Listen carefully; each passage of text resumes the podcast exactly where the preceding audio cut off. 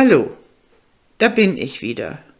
Hier nun eine weitere Folge aus der Niederschrift von Bernhard Wessler, Eine Kindheit in Frieden.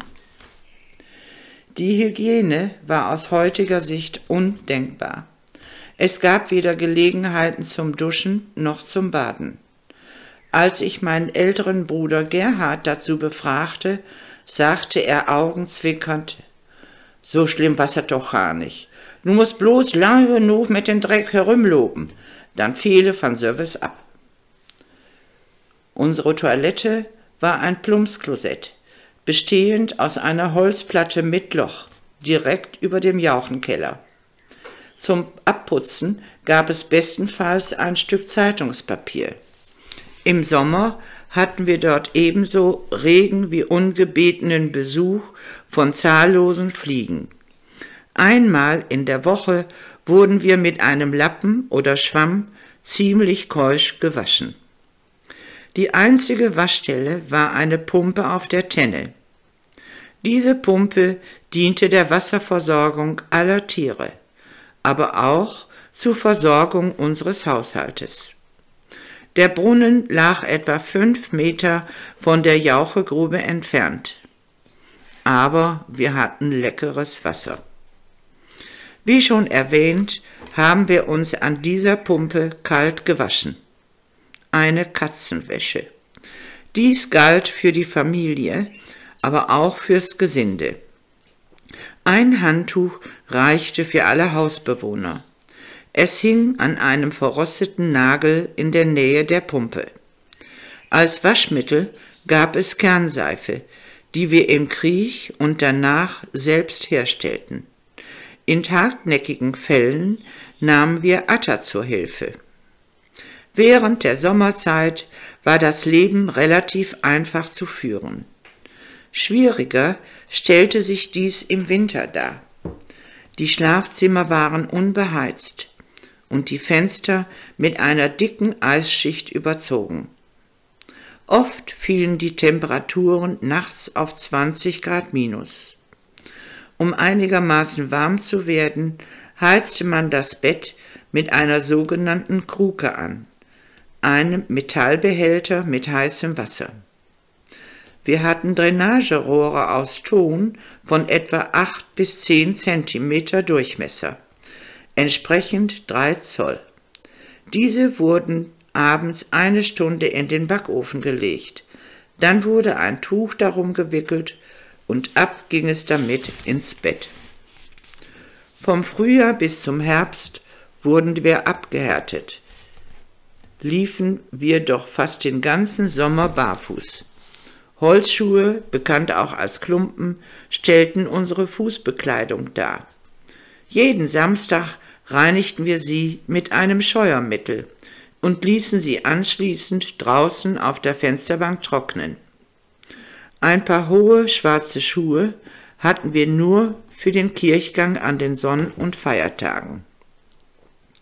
Was gab es sonst noch in dieser tristen Abgeschiedenheit? Nun, aus der Zeit bis zu meinem Schulaustritt habe ich nur noch schwache Erinnerungen. Wir beschäftigten uns viel mit unseren Tieren.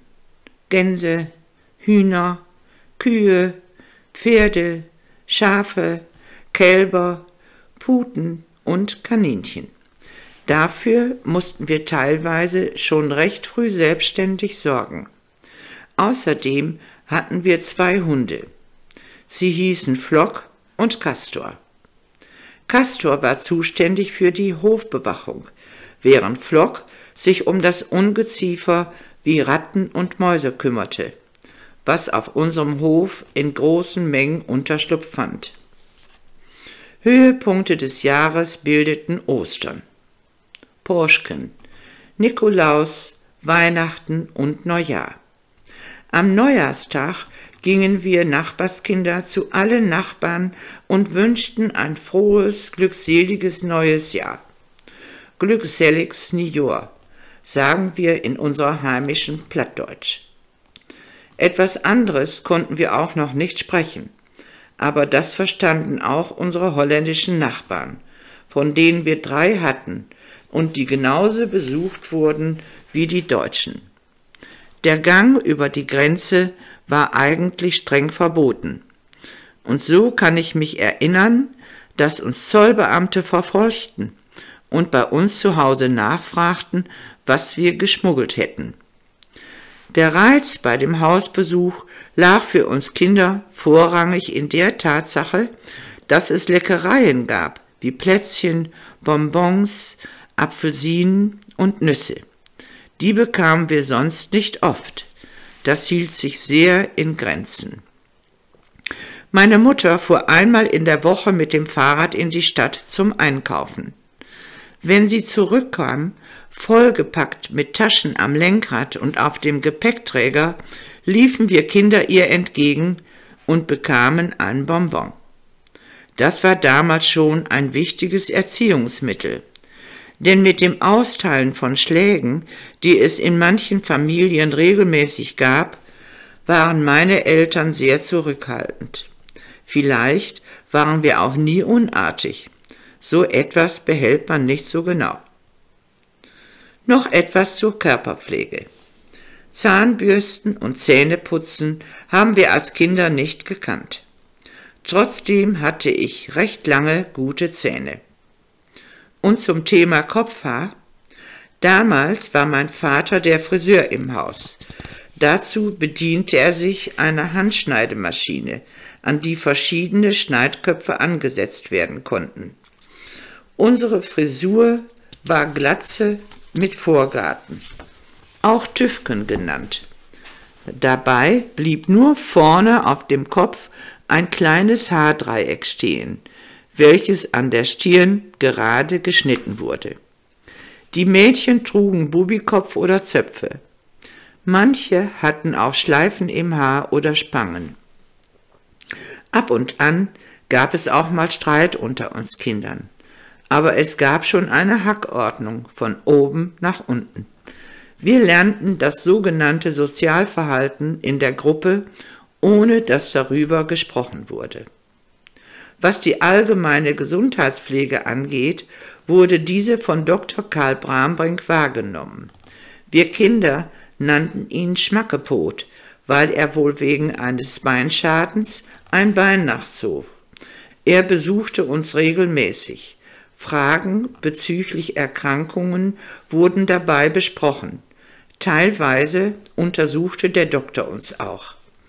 Alle Kinderkrankheiten kurierten wir zu Hause aus.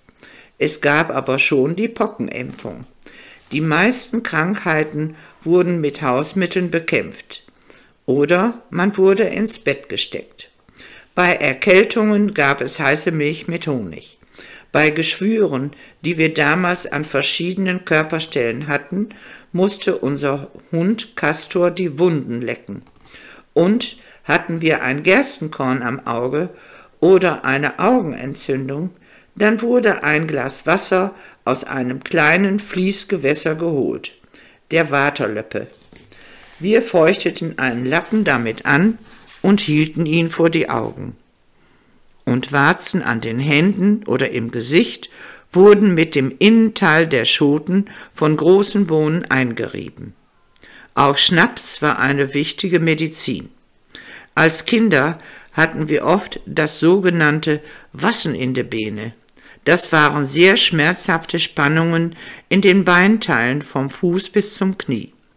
Bei solchen Anfällen wurde tüchtig mit hochprozentigem eingerieben. Bei Zahnschmerzen bekam man einen Schluck Schnaps in den Mund eingeflößt und mussten damit spülen. Schlucken durften wir ihn aber nicht. Meine Eltern und meine älteren Geschwister haben mir mehrfach erzählt, dass ich im Alter von etwa drei Jahren schwer erkrankte. Man glaubte allgemein, dass ich wohl nicht durchkommen würde. Mein ganzes Verdauungssystem war stark geschädigt. Die Ursache? Ich hatte wohl unreifes Obst gegessen, das stark mit Würmern durchsetzt gewesen war. Ein halbes Jahr lang, so wurde erzählt, hätte ich praktisch nur von Apfelsinen gelebt, die mein Vater in großen Mengen aus Holland holte. Irgendwie habe ich mich mit meinem Lebenswillen scheinbar doch durchgekämpft und habe es nun bis auf 85 Jahre gebracht. Unser Hof hatte sich nach dem Neubau des Haupthauses im Jahr 1921 stetig vergrößert, obwohl der Ackerboden sehr mager war. Viele Heide- und Buschflächen wurden urbar gemacht. Als Kind habe ich noch erlebt, wie in den Jahren von 1935 bis 1938 dafür große Maschinen zum Einsatz kamen sogenannte Buschdübel, bestehend aus einem Dampfmaschine und einer Seilwinde, waren dabei der Hit, würde man heute sagen. Das Seil der Winde wurde abgelassen, in Richtung Baumwurzeln verstrickt und dann wieder aufgerollt. So ließen sich selbst die schwersten Baumstümpfe aus der Erde holen. Im nächsten Schritt wurde ein Dampffluch eingesetzt. Dabei stand an beiden Seiten einer gerodeten Fläche eine Dampfmaschine mit Seilzug. Ein riesiger Pflug, der bis zu einem halben Meter tief flugen konnte, wurde mit dem Seil hin und her gezogen. Das ausgeflüchte Wurzelholz sammelte man anschließend auf. Die Dampfmaschinen wurde regelmäßig um Furchenbreite verstellt, bis die gesamte Fläche bearbeitet war. Im Übrigen erfolgte die Bodenbearbeitung mit Pferden. Wir hatten drei, aber auch für die Fahrten nach Frieden spannte man die Tiere vor Wagen oder Karre, zum Beispiel um Ernteerträge zu verkaufen oder Dünger zu holen. Und auch für Kirchenbesuche mit dem Kutschwagen oder Schießken, einem einachsigen Zweisitzer. Mein Vater holte damit auch die Hebamme, da alle Geburten im Haus stattfanden. Die Pferde wurden beim Kirchengang in Frieden im Stall einer Gaststätte eingestallt. Nach der Messe trank man dann einen Kaffee oder ein Schnäpsken, bevor es wieder nach Hause zurückging. Besonders meine Großeltern nutzten diese Verkehrsmittel regelmäßig. Später war das Fahrrad dann doch bequemer. So wuchsen wir heran. Die Kleinen übernahmen die noch tragbaren Textilien von den Größeren. Alles war auf einfachste Bedürfnisse abgestellt. Märchen oder Geschichtsbücher waren kaum vorhanden, außer Grimms Märchen. Ja, und dann gab es da noch unser einfaches Radio mit Batteriebetrieb. Wir konnten damit an die fünf Sender empfangen. Diese mussten durch jeweiliges Einstecken unterschiedlicher Empfangsspulen in eine kleine Box eingestellt werden. Das war damals schon sehr spannend. 1939 brach der Zweite Weltkrieg aus. Es war Anfang September. Ich kann mich deswegen erinnern, weil zu der Zeit Friedener Kirmes war.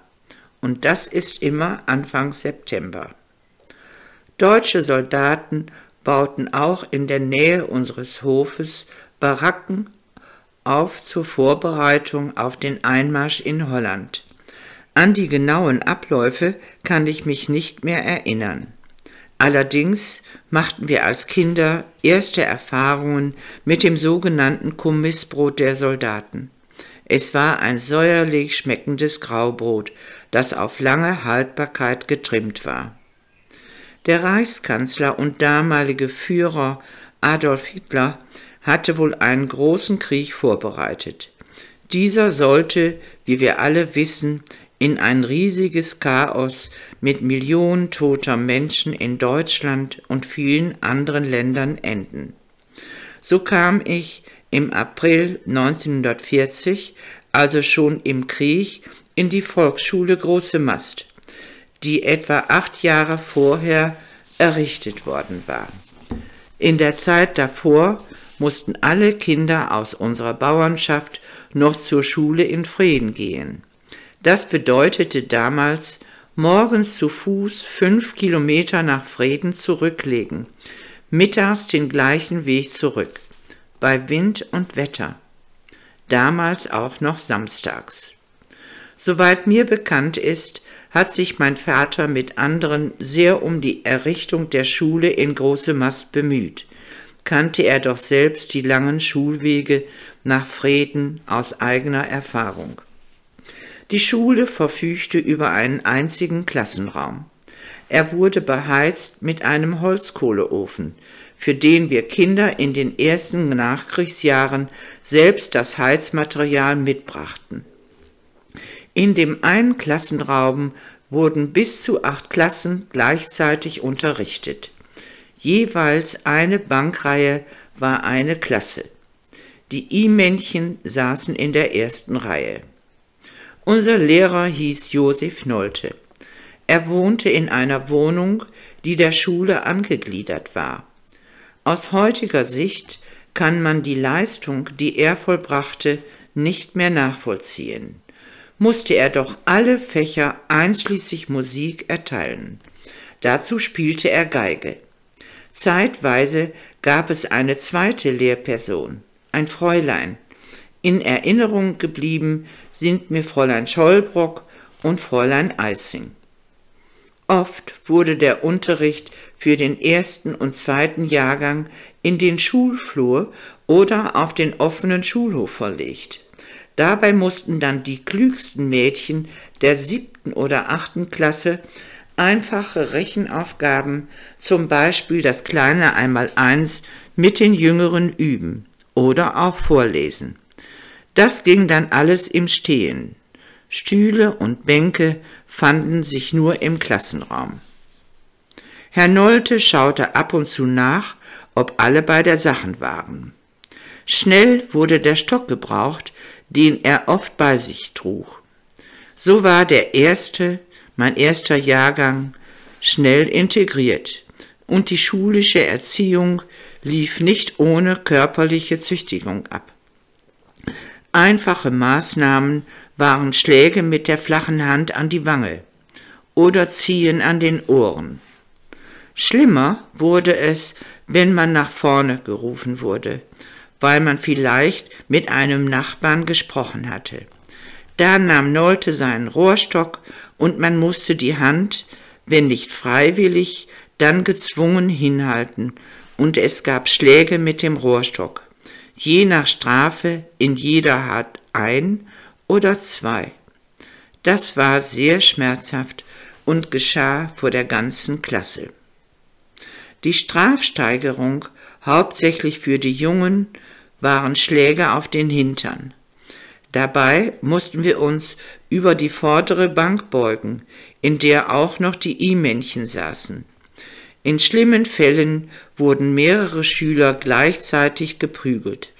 Die mussten sich beispielsweise zu viert über die Bank bücken. Dann schlug Nolte mit dem langen Zweigestock von rechts nach links. Wie ich später erfuhr, hatten diejenigen, die öfter diese Prügelstrafe bekamen, dicke Pappe in ihrer Hose befestigt, was die Schläge dämmte. Es gab auch eine andere Strafe, zum Beispiel hundertmal abschreiben, ich muss immer fleißig sein, oder 50 Mal der erste Schnee, nur weil man sich dieses Naturschauspiels anschaute und nicht am Unterricht teilnahm. Wir lernten das Lesen und Schreiben, indem wir einzelne Buchstaben lernten und diese zu Worten zusammensetzten. Beim Rechnen wurde das Addieren und Subtrahieren zuerst geübt. Diese Begriffe kannte man damals auch noch gar nicht. Es hieß für uns zuzählen oder abziehen. Dabei bedienten wir uns zunächst der Finger.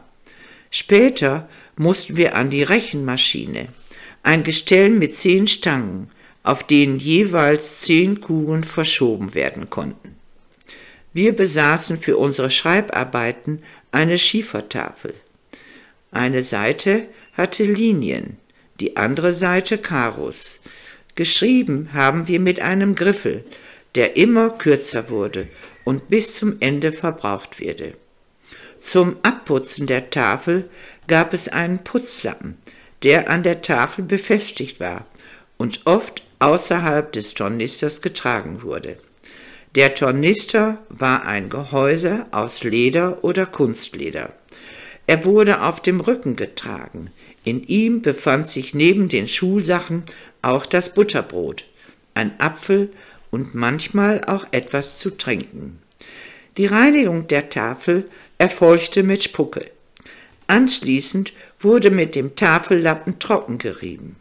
Später gab es dann eine kleine Dose mit einem Schwamm, der immer feucht gehalten wurde, manchmal ebenfalls mit Spucke. Das Schreiben auf Papier lernten wir später. Papier war damals knapp, weil viele Soldaten im Krieg waren und viel Papier zum Beispiel für die Feldpost verwendet wurde. Die heute gängigen Schreibgeräte gab es noch nicht.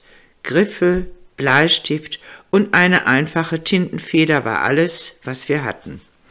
Jede Schulbank hatte ein Tintenpöttchen mit Tinte. Darin tauchten wir die Feder ein, um Tinte aufzunehmen und damit bis zu einer Zeile schreiben zu können. Nach dem Krieg gab es zunächst keine Federhalter mehr und wir schrieben mit Eigenentwicklungen aus Gänsefedern. Ab 1941 nahm der Krieg an Intensität zu. Immer mehr Väter, auch von Schulfreunden, mussten Soldat werden. Heute erscheint es unvorstellbar, aber wir wurden schon als Kinder mit in das politische Geschehen einbezogen.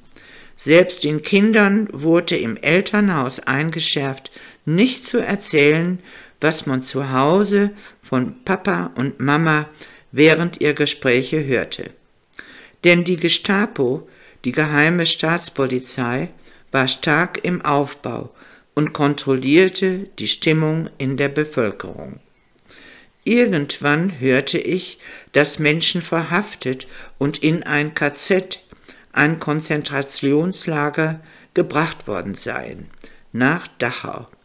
Was dort geschah, war anfangs vielen Erwachsenen und uns schon gar nicht uns Kindern bewusst.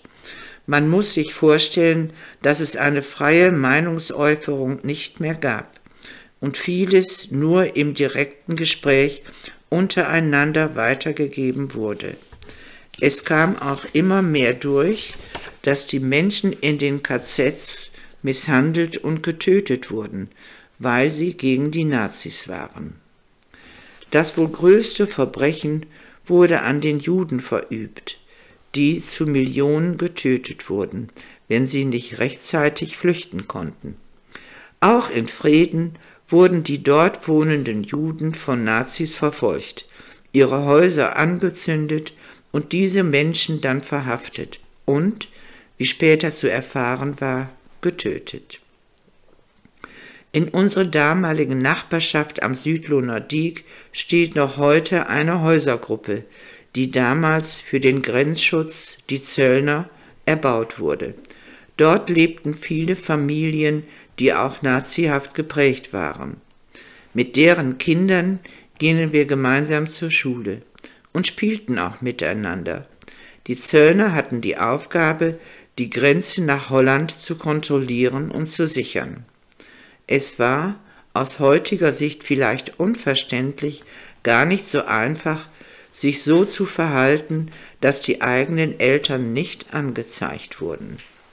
Das Lernen in der Schule war in dieser Zeit mit heute unvorstellbaren Schwierigkeiten verbunden.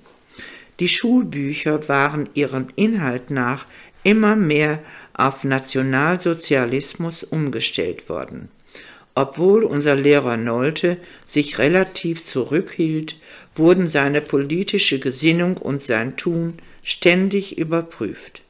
So musste er zu Beginn der Ferien unter der Nazi-Fahne das Deutschlandlied, erste Strophe, Deutschland, Deutschland über alles und das Nazi-Lied Die Fahne hoch gemeinsam mit uns singen.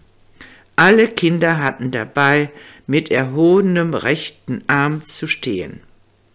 Es gab keinen Religionsunterricht in der Schule. Als Kinder mussten wir daher einmal pro Woche nach Frieden zum Josefshaus, heute Gemeindehaus St. Georg, eine Einrichtung katholischer Ordensschwestern unserer lieben Frau. Dort erhielten wir Religionsunterricht bei Schwester Adelina und Schwester Emma. Mit den Kindern aus Große Mast erschienen dazu auch die Kinder aus der Bauernschaft Dömern. Dort wurden wir auch auf die erste heilige Kommunion vorbereitet. Schwester Adelina war eine sehr mutige Frau. Sie wurde mehrfach von der Gestapo verhört. Ich kann mich erinnern, dass sie auch einmal mitten im Unterricht von zwei Männern aus dem Unterrichtsraum geholt wurde. Das Josefshaus war während des Krieges eine Zelle des politischen Widerstandes, wie wir nach Kriegsende erfuhren. Dort trafen sich viele ältere Jugendliche in Gruppen, aber auch Erwachsene schrieben von dort viele Briefe an Soldaten der Pfarrgemeinde. Der Krieg entwickelte sich immer heftiger. Viele Männer aus Nachbarschaft und Verwandtschaft wurden zum Kriegsdienst eingezogen, zum Kampf für das Vaterland. Ich kann mich erinnern, dass von der Familie Haskott in Stadtlohn innerhalb eines halben Jahres drei Söhne fielen. Das waren Vettern von mir, die Söhne meiner Patentante. Sie war die Schwester meiner Mutter. Dass wir ein Radio hatten, erwähnte ich bereits. Es brauchte aber Strom. Da unser Hof ziemlich abseits lag, besaßen wir aber keinen öffentlichen Stromanschluss. Mein Vater, technisch begabt, ließ sich schon 1930 eine große Akkuanlage einbauen mit 65 Volt Spannung. Damit wurde unser Haus relativ gut ausgeleuchtet. Der Akku musste jeden zweiten Tag geladen werden. Dazu hatten wir einen Generator, den 10 PS Dieselmotor antrieb. Da wir damals schon relativ viele Maschinen hatten, wie Drescher, Strohschneider, Kreissäge und Maschinen zum Häckselschneiden für Pferde und auch selbst Getreide malten, stand ein weiterer 10 PS Dieselmotor zur Verfügung. Ich könnte viel darüber erzählen, wie die Kraft mittels Transmissionen und Triebriemen übertragen wurde. Aber zurück zum Radio. Natürlich hörten wir die Reden von Hitler und Goebbels, aber es gab irgendwann plötzlich starke feindliche Sender, die uns mit einer anderen Art von Nachrichten versorgten. Da mein Vater ein verbessertes Radio gekauft hatte, konnten wir nun ausländische Sender hören. Von den Nazis wurde der Volksempfänger verbreitet, der genau auf ihr System abgestimmt war. Das Abhören der ausländischen Nachrichten war sehr gefährlich. Ein Pflichtschild an jedem Radio sagte, das Abhören feindlicher Sender war mit dem Tod zu bestrafen. Parolen wie Feind hört mit und ähnliche fanden regelmäßig Verbreitung. Wohl deshalb wurden wir als Kinder nach draußen geschickt, wenn unsere Eltern die Küchentür abgeschlossen und kurzzeitig diese Sender abhörten. Es war nämlich gefährlich, die Kinder einzubinden. Wie schnell konnte man sich verplappern und Äußerungen machen, die nazitreue Leuten hörten und zu ungeahnten Folgen führten. Das Leben ging trotz ständig steigender Probleme weiter. Das Essen wurde knapp. Wir Bauern als Selbstversorger kamen ganz gut zurecht. Aber es gab auch für uns erste Bezugsmarken, mit denen man beispielsweise ein Pfund Zucker pro Monat erwerben konnte. Die Ablieferung und Produktion landwirtschaftlicher Erzeugnisse wurde streng geregelt und vorgeschrieben. Das Vieh wurde gezählt und je nach Anzahl Personen im Haushalt durfte man ein Schwein oder zwei vielleicht auch drei im Haus schlachten. Als Kinder hielten wir Kaninchen, Puten, Gänse. Dafür mussten wir selbst sorgen, damit sie Futter hatten und abends in den Stall kamen. Spannend war es, wenn wir Eier zum Ausbrüten unter Gänse und Puten legten. Kurz vor dem Schlüpfen legten wir die Eier dann in lauwarmes Wasser. Wenn sich die Eier im Wasser bewegten, war ein kleines, lebendiges Wesen in der Schale. Wenn die Tiere groß waren, wurden sie geschlachtet und manche auch verkauft. Das Geld durften wir behalten. Mir hatten es besonders die Kaninchen angetan. Wiener Weiße mit roten Augen, Chinchilla Silber oder auch graue Riesen. Manchmal erschreckte ich noch heute im Schlaf, weil ich vergessen hatte, die Kaninchen zu füttern. Als Kind. Während auf dem Hof alles seinen täglichen Gang ging, wurden wir immer mehr mit dem Krieg konfrontiert. Nachts hörten wir das Dröhnen großer Bomberverbände. Diese begannen, die deutschen Großstädte zu bombardieren. Es waren Maschinen der Engländer, Kanadier und Amerikaner. Wir wurden dann von unseren Eltern geweckt, zogen uns notdürftig an und gingen in einen Erdbunker, den wir uns in Nähe unseres Hofes angelegt hatten. Dort warteten wir, bis der Motorlärm vorbei war. Immer wieder haben wir dann mit unseren Eltern gebetet. In den ersten Kriegsjahren war die deutsche Luftabwehr noch aktiv, und so konnten wir nachts bei sternklarem Himmel heftige Luftkämpfe zwischen deutschen Nachtjägern und den Bomberverbänden beobachten, darunter auch brennende Abstürze. Von unserem Hof konnten wir im Dunkeln riesige Scheinwerfer sehen, die im Ruhrgebiet standen und den Himmel abtasteten.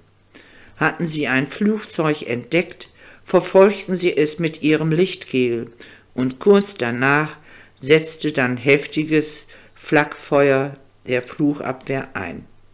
So manches Flugzeug ging dabei in Flammen auf. Die Piloten versuchten, sich durch den Absprung mit einem Fallschirm zu retten. Während mancher Luftkämpfe warfen die Bomber ihre Last frühzeitig ab, um schneller fliegen zu können. In einer Nacht warf ein Bomber eine Ladung Brandbomben auf eine Wiese in der Nähe unseres Hofes ab. Sie brannten wie Fackeln, zwischen unserem Weidevieh. In den Jahren 43, 44 stürzten in große Mast nahe der Höfe Lösing-Kottmann und Langkamp zwei schwere Bomber ab. Eine Lancaster und eine Halifax, beide viermotorig, die ihre Bomben schon abgeworfen hatten und auf dem Rückflug waren. Später so um Anfang 1945 stürzte ein deutsches Yachtflugzeug auf unseren Acker. 250 Meter von unserem Haus entfernt. Bei einem Einsatz über Holland war die Maschine angeschossen worden und der Pilot hatte noch versucht, zum Heimatflughafen Rheine zurückzufliegen. Englische Yachtbomber drückten die Maschine zu Boden ohne dass Schüsse fielen. Der Pilot konnte abspringen und landete in einem Baum, wo er sich schnellstens aus dem Fallschirm befreite und die Landestelle verließ. Er rechnete damit, noch beschossen zu werden. Das geschah jedoch nicht. Auch damals gab es noch Menschlichkeit.